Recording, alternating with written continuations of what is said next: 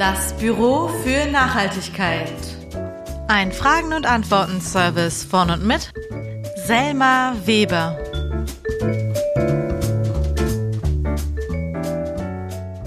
Heute mit Episode Nummer 2, in der es um die Altkleider geht.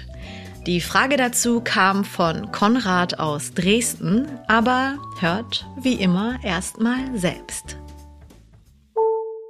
Hallo Selma, es ist natürlich klar, dass gebrauchte, heile Klamotten, die ich nicht mehr haben möchte, in den Kleidercontainer kommen. Aber was passiert eigentlich mit Klamotten, die so doll kaputt sind, dass sie niemand anderes mehr nutzen kann und auch ich nicht mehr nutzen kann? Wie entsorge ich kaputte Klamotten am besten? Also, Konrad will eigentlich nur wissen, was er mit seinen kaputten Klamotten machen soll. Was eine sehr gute Frage ist, die sich bestimmt schon sehr viele Menschen gestellt haben.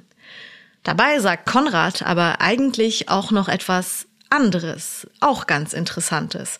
Nämlich, dass es ja klar ist, dass gebrauchte, heile Klamotten in den Kleidercontainer kommen. Das ist definitiv nicht falsch und dennoch werde ich darauf ein wenig eingehen müssen, denn so ganz klar ist es teilweise eben leider nicht, ob das der ganz richtige Weg ist. Ich werde also in dieser Episode über Kleiderrecycling und Altkleidercontainer sprechen darüber, was man mit den löchrigen Socken so macht und aber auch über die Klima- und Umweltschäden der Textilindustrie. Was euch konkret in dieser Episode erwartet, das verrate ich euch genau jetzt. Aufschlag. Ein Blick ins Inhaltsverzeichnis. Im ersten Teil geht es um die allgemeine Textilindustrie. Da werde ich über die ökologischen Schäden sprechen, die die übermäßige Kleiderproduktion verursacht. Ich habe euch dazu zehn Fakten ausgesucht. Dann wird es im zweiten Teil um die Frage gehen, ob Kleidercontainer denn jetzt eigentlich wirklich so super sind, wenn man seine gut erhaltenen Klamotten entsorgen will. Worauf muss man denn da so achten und was sind problematische Aspekte bei den ganzen Altkleidercontainerspenden? Und Bringt diese Art des Kleiderrecyclings wirklich etwas? Im dritten Teil geht es dann um die eigentliche Frage von Konrad. Weil ihr diesmal so lange auf die Antwort warten müsst, erwartet euch in Teil 3 als Entschädigung eine interessante Kleiderrecycling-Infobox. Es heißt also, dranbleiben bis zum Schluss, es lohnt sich. Also ready, steady, go, macht's euch gemütlich, es geht los.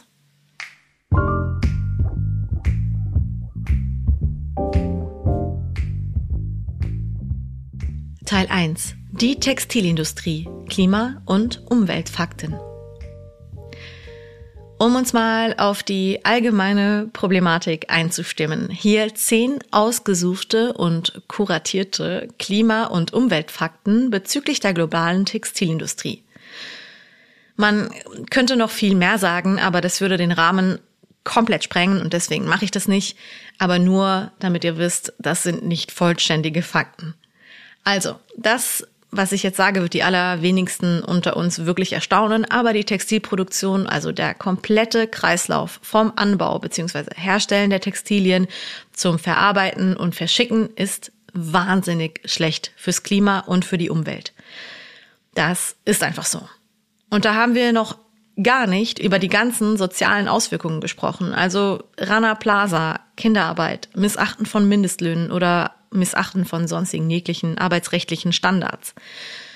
Die ganze Menschenausbeutung, die hinter der billigen und auch hinter der weniger billigen Mode steckt, ist Wahnsinn. Aber da das hier ein Nachhaltigkeitspodcast ist, schauen wir mal nur in diesen Bereich, wohl wissend, dass die anderen gerade genannten Bereiche ziemlich, ziemlich katastrophal sind für die ganzen Menschen, die eben am unteren Ende der Kleidungsproduktionskette hängen. Also, first things first. Bei der Textilproduktion muss klar unterschieden werden zwischen Klima- und Umweltschutz. Das sind nämlich zwei Paar Schuhe. Und alle, die die erste Staffel bereits durchgehört haben, die wissen, dass ich da mehrmals darauf hingewiesen habe, dass nämlich Klima- und Umweltschutz zum einen sowohl zusammen als auch getrennt voneinander betrachtet werden können und auch sollen. Denn manchmal sind einige Sachen eben total gut für den Klimaschutz, aber mega schlecht für den Umweltschutz oder eben umgedreht. Ein gutes Beispiel dafür ist Atomkraft. Ich komme später aber bei diesem oder in diesem Bereich nochmal darauf zu sprechen. Die Textilindustrie ist, pauschal gesagt und mit einigen wenigen Ausnahmen, sowohl fatal für den Klimaschutz als auch für den Umweltschutz. Also irgendwie so eine Lose-Lose-Situation. Also, wie gesagt, zur Einstimmung erstmal zehn allgemeine Fakten zur Textilproduktion. One. Fakt Nummer eins. Die Anzahl an Kleidungskäufen pro Jahr hat sich von 2000 bis 2015 weltweit verdoppelt und nein, die Anzahl an Menschen hat sich nicht verdoppelt in der Zeit. Die ist nämlich, ich habe es recherchiert, um eine Million ähm, gewachsen. Also da spricht man also von um die 50 Milliarden Kleidungskäufen zu Beginn des Jahrhunderts, also 2000, und man spricht von mehr als 100 Milliarden verkauften Kleidungsstücken 2015. Und es wird gerechnet, dass bis 2030 der gesamte weltweite, nennen wir es mal, Bedarf sich nochmal verdoppeln wird auf ungefähr 200 Milliarden verkaufte Kleidungsstücke. Okay. Fakt Nummer zwei. Die meiste Kleidung wurde bislang in China, Indien, Bangladesch und der Türkei produziert. China ist die Nummer eins der weltweiten Textil- und Kleidungsproduktionen. Das wird sich allerdings ein wenig verändern, weil da nämlich die Löhne und dadurch auch die Produktionskosten steigen. Und deshalb kommt es zu einer Verlagerung der Produktion eher nach Äthiopien, Kenia, Haiti, Kambodscha oder Myanmar. Ja, das ist einfach, weil man da die Menschen aktuell noch einfacher ausbeuten kann. Three. Fakt Nummer drei. Generell ist es ein Problem, dass gerade die Länder, die Textilien herstellen, noch besonders stark auf Energie oder Strom aus Kohle zurückgreifen. Das macht, dass die Textilien eben noch klimaschädlicher sind. Also würden wir die Textilproduktionsstätten zum Beispiel komplett mit Ökostrom betreiben, dann wäre dieses Problem auf jeden Fall schon mal gelöst. Das wäre auch ein großes und wichtiges Problem, was sich eben leicht lösen ließe. Oh. Problem oder Fakt Nummer vier. Die meisten Kleidungsstücke haben, wenn der Stoff dann mal da ist, also wenn der schon mal irgendwie produziert wurde, immer noch enorm viele Verarbeitungsschritte vor sich, bevor wir sie kaufen. Das geht von Glätten über Bleichen hin zu Färben, Bedrucken und, je nachdem, wenn man zum Beispiel Outdoor-Kleidung kauft, auch noch imprägnieren. Es wird da geschätzt, dass pro Kilogramm Kleidung ein Kilogramm Chemikalien verarbeitet wird. Das ist kein gesundes Verhältnis, sagen wir mal so.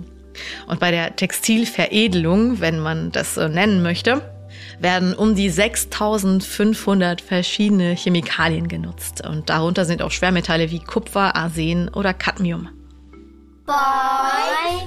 So, Fakt oder Problem Nummer 5. Um die Kleidung zu färben, da sind wir jetzt nur beim Färben, braucht es auf ein Kilogramm Garn, also ja, ihr wisst alle, was Garn ist, rund 60 Liter Wasser. Also ein Kilogramm Garn ist gleich 60 Liter Wasser ungefähr. Und dieses Wasser ähm, ist am Ende dann auch nicht mehr so sauber, wie es am Anfang war. Um nicht zu sagen, es ist ziemlich doll verschmutzt. Six. Das führt uns dann auch schon gleich rüber zum Problem Nummer 6, weil theoretisch könnte man auch diesen Schaden zumindest ein wenig kleiner halten, indem man ordentliche Kläranlagen hätte da es aber an ordentlichen Kontrollinstanzen fehlt und eben ja die Preispolitik die Preise ähm, drückt und damit auch die Produktionskosten überall gedrückt werden müssen, wird an dem gespart, was vermeintlich am aller, allerwenigsten wichtig ist, dem Umwelt- und Klimaschutz. Und das will etwas heißen, weil die Menschen, die die Klamotten produzieren, die werden ja eigentlich auch schon als komplett unwichtig angesehen. Ähm, umso weniger wichtig ist demnach die Umwelt. Also einfach, um nicht zu sagen, äh, unwichtig, komplett egal. Seven. Problem Nummer sieben. Kunstfasern werden immer mehr genutzt. Und das ist nicht gut. Über 65 Prozent aller weltweit genutzten Fasern sind synthetisch mittlerweile, also aus Polyester, Polyamid oder Polyacryl. Und da gibt es diese folgenden Zahlen. Also im Jahr 2015 wurden für die Produktion von diesen Kunstfasern 98 Millionen Tonnen Öl verbraucht. Das ist viel Öl. Und bis 2050 sollen es laut Schätzungen dann sogar 300 Millionen Tonnen Öl sein. Das ist noch mehr Öl. Tja, und dieser enorme Verbrauch an fossilen Rohstoffen für die Kunstfaserproduktion macht die Textilindustrie oder zumindest diesen Teil der Textilindustrie eben auch noch unfassbar klimaschädlich. Ne? Ja, 2015 waren es 1,2 Milliarden Tonnen CO2, die dadurch emittiert wurden und diese Tendenz wird noch weiter steigen. Aber 1,2 Milliarden Tonnen CO2, was ist das? In welchem Verhältnis kann man da denken? Also 1,2 Milliarden Tonnen CO2, das ist so viel, wie durch die komplette weltweite Informations- und Kommunikationstechnik ausgestoßen wird. Also alle Nutzgeräte, also Handys, Tablets etc., alle Rechenzentren, alle Netzwerke und auch alle Fernsehgeräte weltweit. Oder um einen anderen Vergleich zu bemühen, das ist auch genauso viel wie die komplette internationale Schifffahrt und alle Flüge zusammen. Für Klamotten aus Kunst, Fasern, die wir wenig tragen werden, vielleicht gar nicht. Wahnsinn. So, Problem Nummer 8. Baumwolle. Wie, aber Baumwolle? Baumwolle ist doch super, oder? Na, ganz eindeutiges Jein. Bei der konventionellen, also es ist hier jetzt nur die konventionelle, aber bei der konventionellen Baumwollproduktion sieht es nämlich auch sehr düster aus. Es ist wohl so, jetzt äh, ja, schmeiße ich hier wieder mit Zahlen um mich, das soll man ja gar nicht so viel machen, aber ja, Ihr verzeiht's mir hoffentlich. Also, es ist wohl so, dass 16 Prozent aller weltweit versprühten Insektizide auf Baumwollfelder gesprüht werden. Aber dabei machen Baumwollfelder weltweit nur 2,5 Prozent aller ländlich oder landwirtschaftlich genutzten Flächen aus. Das heißt, auf diesen 2,5 Prozent der weltweit genutzten Flächen, die landwirtschaftlich genutzt werden, werden 16 Prozent aller Insektizide draufgeballert. Das ist nicht gut. Das ist, äh, das sind extrem viele Insektizide. Das ist schlecht für die Flora und Fauna. Das ist schlecht für die Insektenvielfalt, beziehungsweise die werden halt einfach getötet. Und das ist auch nicht gut für die Böden, die damit komplett verseucht sind und auch davon mal abgesehen, dass wir am Ende chemiebehaftete Kleidung kaufen. Und übrigens kriegt man diese Chemikalien aus dem Boden auch gar nicht mehr raus. Äh, das ist nämlich auch noch ein Problem, weil das nämlich schon so tief in den Boden eingesunken ist, dass man das da nur sehr schwer wieder wegbekommen kann. Nein. So, Problem Nummer 9, ähm, Stichwort Klima versus Umweltschutz. Da kann man sagen, zum Beispiel Wolle. Prinzipiell ist Wolle ja ziemlich umweltfreundlich. Ja, weil Wolle beispielsweise kein Mikroplastik verursacht. Aber Wolle ist aus einer Klimasicht zum Beispiel gar nicht so nachhaltig, weil Wolle verbraucht dabei nämlich ungefähr doppelt so viele CO2-Emissionen wie Kunstfasern. Wie kann das sein? Wie kann Wolle noch klimaschädlicher sein als diese Kunstfasern, die aus Öl produziert werden. Ja, ganz einfach, weil Wolle von Schafen kommt und die pupsen Methan raus. Zehntens, letztes Problem, last but not least, Mikroplastik, weil ich es gerade schon erwähnt habe. Da muss man wissen, raue Stoffe wie Vlies verlieren pro Waschgang auf jeden Fall noch mehr Plastikfasern als glatte Stoffe wie zum Beispiel Nylon-Strumpfhosen. Aber so oder so ähm, ist 35 Prozent des Mikroplastiks, was in den Meeren gefunden wird, auf synthetische Kleidung zurückzuführen. Und erst danach kommt mit 28 Prozent das Mikroplastik, das durch den Reifenabrieb, ähm, der durch Autos auf den Straßen verursacht wird. So, das ist alles sehr, sehr, sehr, sehr, sehr problematisch und das waren auch nur ein paar der ziemlich problematischen Fakten, die es rund um die Textilproduktion so gibt. Wir könnten noch über den generellen enormen hohen Wasserverbrauch sprechen, über die Wasserverschmutzung im Allgemeinen und im Speziellen. Wir könnten über Giftstoffe reden. Aber in dieser Episode geht es ja eigentlich nicht um die Umwelt- und Klimaschäden, die durch die primäre Kleidungsindustrie verursacht werden, sondern um die Verwertung von abgetragener Kleidung. Deshalb lasse ich das mal alles so im Raum stehen und wer darüber noch mehr wissen will, der kann ja einfach fragen. Ja, dass die Textilindustrie ziemlich, ziemlich klima- und umweltschädlich ist, ist jetzt, denke ich, wirklich jedem klar. Und dass die eine oder andere Entscheidung gut fürs Klima, aber schlecht für die Umwelt sein kann und umgedreht auch. Aber bevor wir jetzt nur über Probleme reden im ersten Teil, auch nochmal ein paar Lösungsansätze. Und wir können ja auch einfach generell viele Sachen tun. Und da ist die einfachste Lösung, weniger kaufen. Dafür aber langlebige Biokleider, die fair produziert werden, wenn man es sich leisten kann. Einige gute Siegel sind da zum Beispiel ähm, Ökotex, der grüne Knopf, Fairtrade oder auch Naturtextil. Ja, man kann Kleider auch einfach tauschen, man kann sie verschenken, man kann sie reparieren lassen, man kann sie in Secondhand-Läden kaufen. Ihr wisst es ja eigentlich schon. Man muss es halt einfach nur machen. Gut, dann weiter zu Teil 2.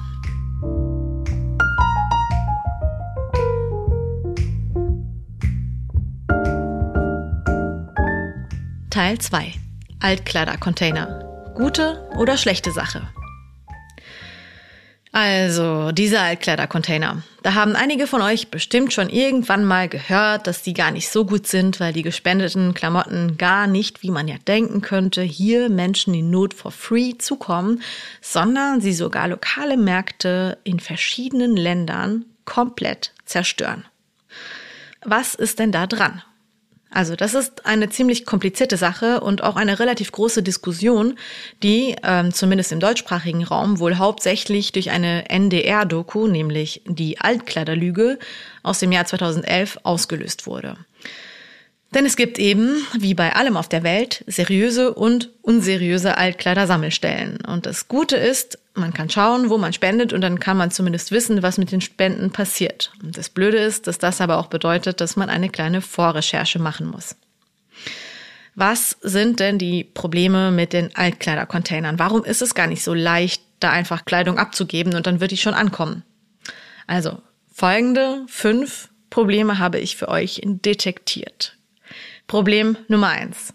Es gibt einfach viel mehr sogenannte Altkleider als Menschen, die sie brauchen.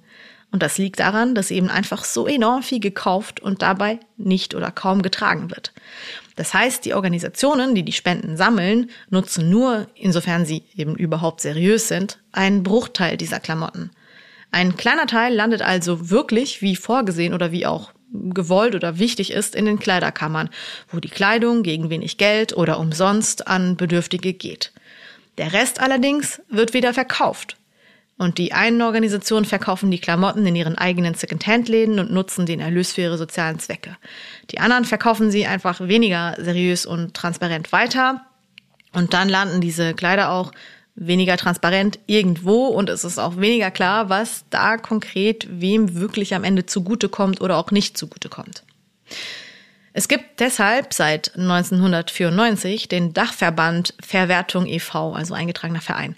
Das ist in Deutschland ein bundesweiter Zusammenschluss gemeinnütziger Organisationen, die gebrauchte Textilien sammeln. Verwertung setzt sich für die Stärkung gemeinnütziger Kleidersammlungen, Transparenz auf dem Altkleidermarkt und einen verantwortlichen Umgang mit gespendeten Textilien ein. Es gibt sogar einen Verhaltenskodex, den alle Organisationen, die sich beteiligen möchten, unterschreiben müssen.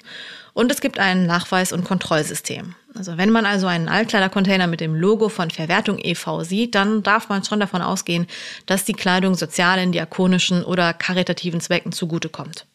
Es dürfen nämlich keine eigenwirtschaftlichen Zwecke mit dem Verkauf der Kleidung verfolgt werden und es gibt auch soziale und ökologische Kriterien bei der Sortierung und Vermarktung dieser Kleidung. Das bedeutet zum Beispiel, dass minderwertige Textilien recycelt werden müssen.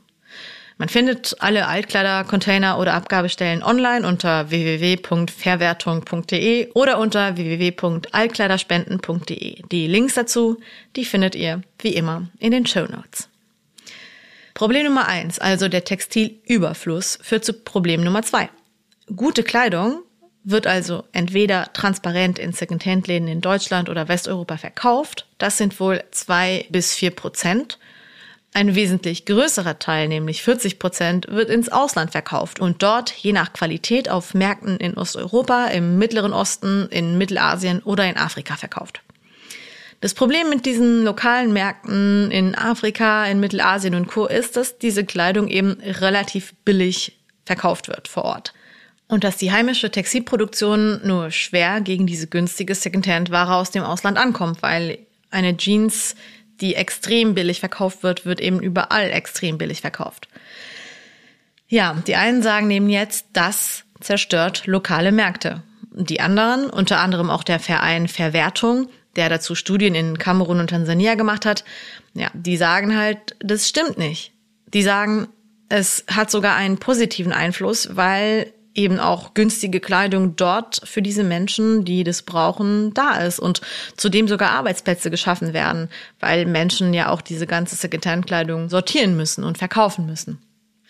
Ja, Verwertung schreibt diesbezüglich, dass eher die fehlende Infrastruktur vor Ort und die Stromausfälle und Co. daran schuld seien, dass die Textilbranche sich nicht wirklich stark etablieren kann.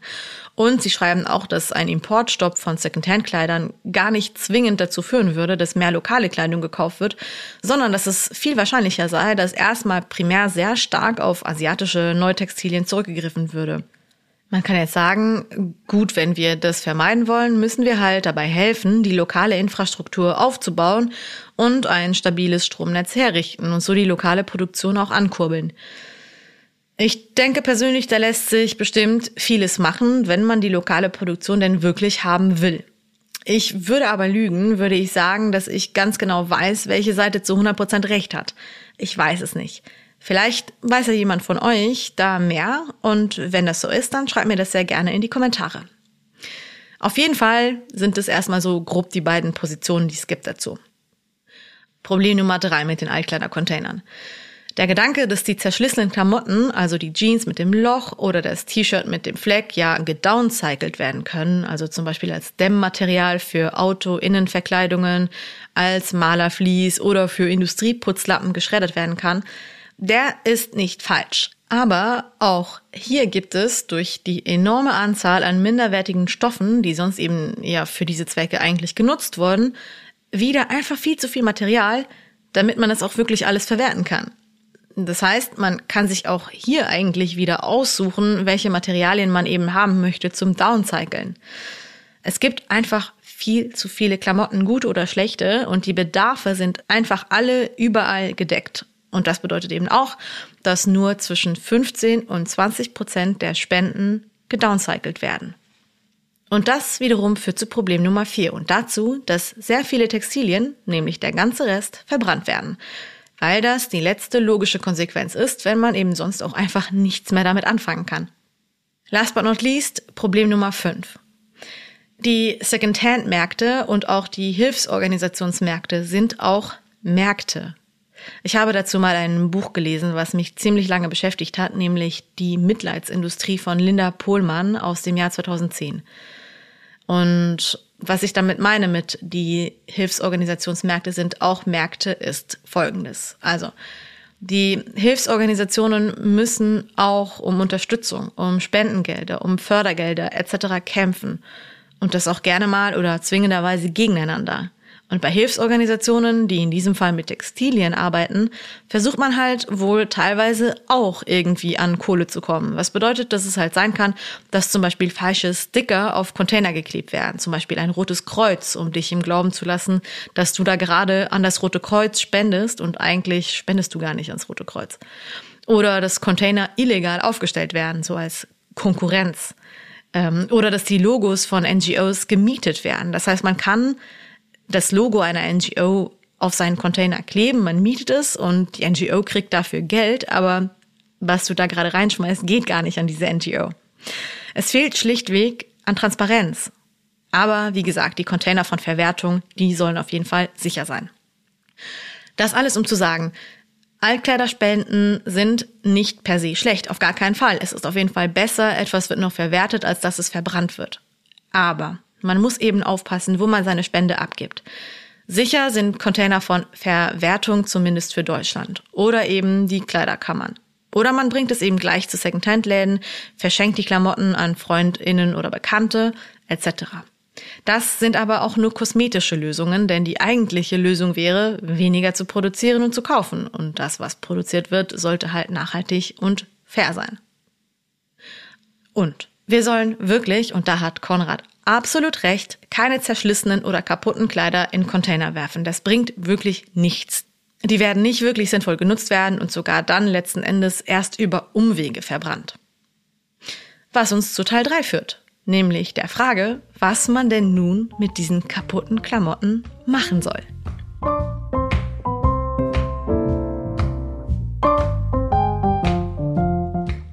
Teil 3.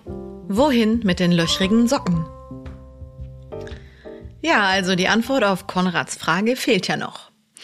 Die kaputten Kleider werden ja sehr wahrscheinlich sowieso verbrannt, wenn man sie in den Kleidercontainer schmeißt. Auch wenn es cool wäre, könnten sie noch gedowncycelt werden. Wird es aber nicht, ihr wisst ja warum. Wenn man eine schnelle Lösung braucht, dann lautet sie, so wie es mir auch tut, es zu sagen, in den Hausmüll damit. Die werden einfach verbrannt. Wer das nicht machen will, was ich ganz gut verstehen kann, muss irgendwie anderweitig nach Lösungen und Ideen schauen. Und das bedeutet aber dann auch back to the roots. Hier vier Dinge, die man vor diesem Fast Fashion Boom mit seinen Klamotten so gemacht hat, die kaputt waren.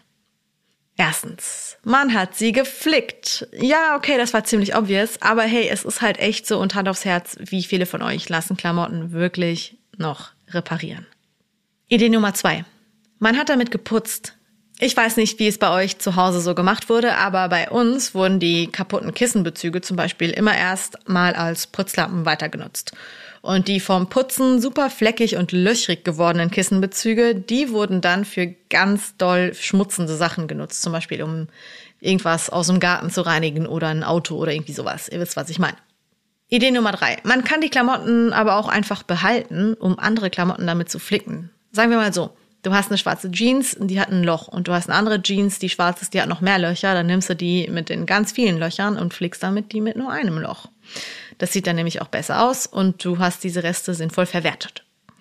Und Idee Nummer vier, und ähm, ja, man kann auch noch viele andere Sachen draus machen, nämlich Klamotten für Puppen, das hat zum Beispiel meine Oma immer gemacht, oder Abschminkpads, man kann Stofftaschentücher draus machen, Jutebeutel, aus alten Pullis kann man immer noch Handschuhe oder Mützen machen und aus Strumpfhosen kann man Haargummis machen und, und, und. Aber klar, dafür muss man ja auch einfach Bock drauf haben und nähen können und das können und wollen einfach nicht alle und das ist auch vollkommen okay so. Wenn du aber eine richtig coole Idee hast, was man mit den kaputten Textilien sonst noch so machen kann und was man irgendwie relativ einfach alleine hinbekommt, dann schreib das auch auf Instagram oder Facebook in die Kommentare rein, weil das inspiriert ja vielleicht auch ein paar andere Leute und jeder Stoff, der nicht im Müll landet und verbrannt wird, ist äh, ein guter Stoff, sage ich mal. Und jetzt, ganz am Ende, und alle, die am Anfang gut zugehört haben, wissen, kommt die Infobox. Also, gibt es Innovationen aus dem Bereich der Kleidungsverwertung? Ja, und zwar eine ganze Menge. Ich will euch in dieser Infobox eine davon vorstellen, nämlich die Arbeit der jungen französischen Architektin Clarisse Merlet. Clarisse hat sich, äh, wie sie selber in einem Interview erzählt, mit der Nachhaltigkeit im Bausektor beschäftigt. Und da hat sie festgestellt, dass die Baubranche ziemlich unnachhaltig ist. Und das stimmt auch. Sie hat sich also dann auf die Suche nach Lösungen gemacht und ist dabei auf die Textilindustrie gestoßen. Besser auf die enorme Ressourcenverschwendung und den Überfluss an unbrauchbaren Textilien, die verbrannt würden. Wohl wissend, dass sowohl die Textilindustrie als auch die Bauindustrie sehr unnachhaltig sind, wollte sie die beiden unnachhaltigen Bereiche nachhaltiger gestalten. Und so kam ihr die Idee der Fabric. Ein Wortspiel aus dem Englischen für Fabric, also Bausubstanz oder Stoff, und dem französischen Wort für Ziegelstein oder Backstein, la brique also eine Bausubstanz, ein Baustoff aus Stoff. Und genau das ist es eben auch. Clarisse stellt in ihrem eigenen Verfahren und ihrer eigenen Produktionshalle im 19. Arrondissement in Paris diese Ziegel aus Stoff her. Die gibt es in verschiedenen Farben, in verschiedenen Materialien und Größen. Und je nachdem, welches Material verarbeitet wird, ist es besser für verschiedene Zwecke geeignet. Ein Ziegel aus 100% Baumwoll-Jeans ist beispielsweise sehr wärme- und schalldämmend, also isolierend. Andere Stoffe werden eher zu dekorativen Zwecken genutzt, also sowas wie dekorative Ziegel für die Wände oder Möbel, Tische, Stühle oder auch Lampen. Auf jeden Fall bekommt Clarisse Kleidungsfetzen vorgeschnitten und vorsortiert geliefert, die sonst eben, wie gesagt, verbrannt worden wären. Diese werden dann mit Hilfe ihres eigens dafür entwickelten komplett ökologischen Klebestoffes zu einem Ziegel zusammengepresst. Im Schnitt kann man sagen, ein Ziegel ist gleich zwei T-Shirts, so vom Stoffaufwand her. Die Maschinen, die dazu genutzt werden, funktionieren komplett ohne Strom und die hat sie auch selber dafür gebaut. Die fertig gepressten Ziegel, die müssen dann zwei Wochen an der Luft trocknen, also auch stromfrei, und sind im Anschluss fertig für den Gebrauch. Clarisse hat bisher über 12.000 Ziegel hergestellt und damit über 5 Tonnen Textilien recycelt. Das ist ziemlich viel für so ein kleines Unternehmen und es verdient großen Respekt in meinen Augen. Aber um es trotzdem in eine Relation zu setzen, und ich will es damit gar nicht schmälern, In Europa werden jährlich im Schnitt vier Millionen Tonnen Textilien weggeschmissen. Das heißt, das, was Clarista bisher recycelt hat, das sind 0,000125 Prozent der europäischen Altkleider. Und leider lässt sich für die Fabrics nur Primärbaumwolle verwenden, die ein wenig mit Polyester oder Elastan gestreckt werden kann, in einem Verhältnis 80 zu 20. Das, weil die Kunststoffe das Pressen wohl irgendwie nicht so gut überstehen. Um dennoch die riesige Menge an Kunststoffen zu verwerten, wird es dann halt eben irgendwie gestreckt, aber besser wäre tatsächlich, wenn gar kein Kunststoff drin wäre. Naja, also wer mehr über dieses Projekt wissen will, Link in den Show Notes und Verlinkung auf Instagram und Facebook. Und damit wieder zurück zum Hauptteil. Infobox. So, das war's mit Folge Nummer zwei. Ich hoffe, ihr habt ein wenig was dazugelernt und könnt euch eine Meinung dazu bilden, was ihr jetzt mit euren Klamotten macht, wenn ihr denn überhaupt noch so viele kaufen wollt. Wie immer am Ende die Zusammenfassung, damit das Gesagte auch besser im Kopf bleibt. In a nutshell. Kurz und knapp zusammengefasst.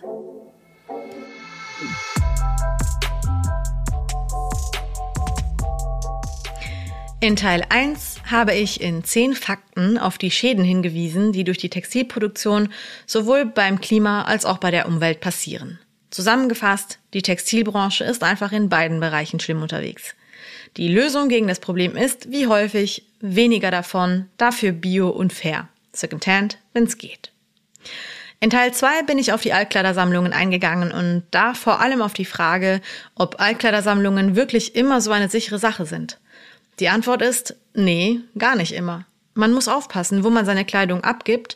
Man muss auf die Logos auf den Containern achten und sich auch darüber im Klaren sein, dass die Klamotten auch von seriösen NGOs verkauft werden. Wenn man also ganz, ganz, ganz sicher gehen will, was mit den Spenden passiert, dann gleich äh, zur Kleiderkammer des Vertrauens bringen oder den Leuten in seinem Umfeld einfach die Klamotten schenken. In Teil 3 habe ich dann Konrads Frage beantwortet. Also ja, man kann vor allem wenn man wenig Lust und Zeit für Upcycling hat, die kaputten Klamotten in den Müll werfen, wo sie dann verbrannt werden. Das ist zwar nicht so toll, da liegt das Problem aber wie häufig nicht beim Individuum, sondern bei den mangelnden Strukturen, um dem Problem auch wirklich zu begegnen. Ich habe aber auch noch in der Infobox von Clarisse Merlis Fabrics gesprochen, was eine Möglichkeit der Textilverwertung ist, die meiner Meinung nach noch ziemlich interessant ist und mehr beachtet werden sollte. Vielleicht lässt sich das Verfahren ja irgendwann mal in einem viel größeren Maße nutzen. Ich fände auf jeden Fall ziemlich cool. So, das war's.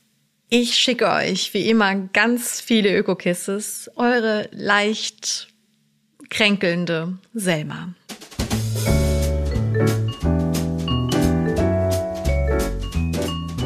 Das Büro für Nachhaltigkeit. Ein Fragen- und Antworten-Service von und mit Selma Weber.